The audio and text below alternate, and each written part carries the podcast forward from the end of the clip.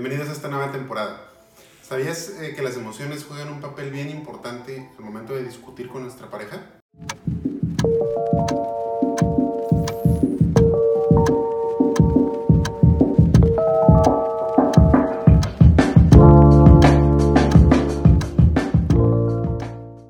Y es que cómo regulamos nuestras emociones impacta directamente el cómo eh, pensamos al momento de estar en una discusión con nuestra pareja y el cómo actuamos durante esa discusión. Hay varios puntos importantes eh, eh, relacionados con las emociones que quisiera explicar ahorita. El primero tiene que ver con qué tan conscientes somos de nuestras emociones.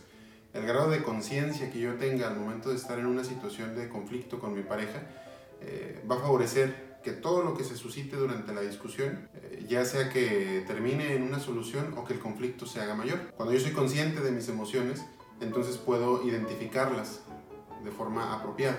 Puedo ponerle nombre, puedo eh, identificar plenamente si en ese momento estoy enojado, si estoy frustrado, si estoy desesperado, si me siento triste.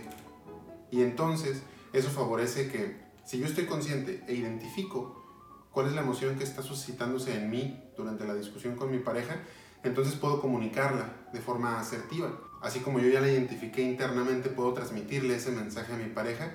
Y, el otro factor que tiene que ver también eh, es cómo mi pareja recibe ese mensaje.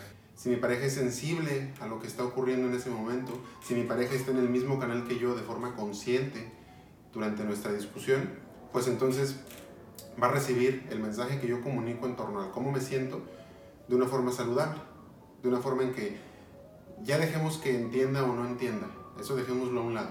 Va a recibir ese mensaje solamente para conocer qué está pasando con nosotros, el, qué está pasando conmigo y entonces mi pareja va a poder reaccionar de acuerdo, con esto. Entonces es importante que al momento de estar en una discusión seamos conscientes de, de qué está pasando con nosotros, eh, podamos identificar qué es lo que específicamente estamos sintiendo, eh, tengamos la habilidad de comunicarle a nuestra pareja qué está pasando con nosotros y entonces, si nuestra pareja está en este canal, pues también podrá recibir ese mensaje de forma eh, apropiada.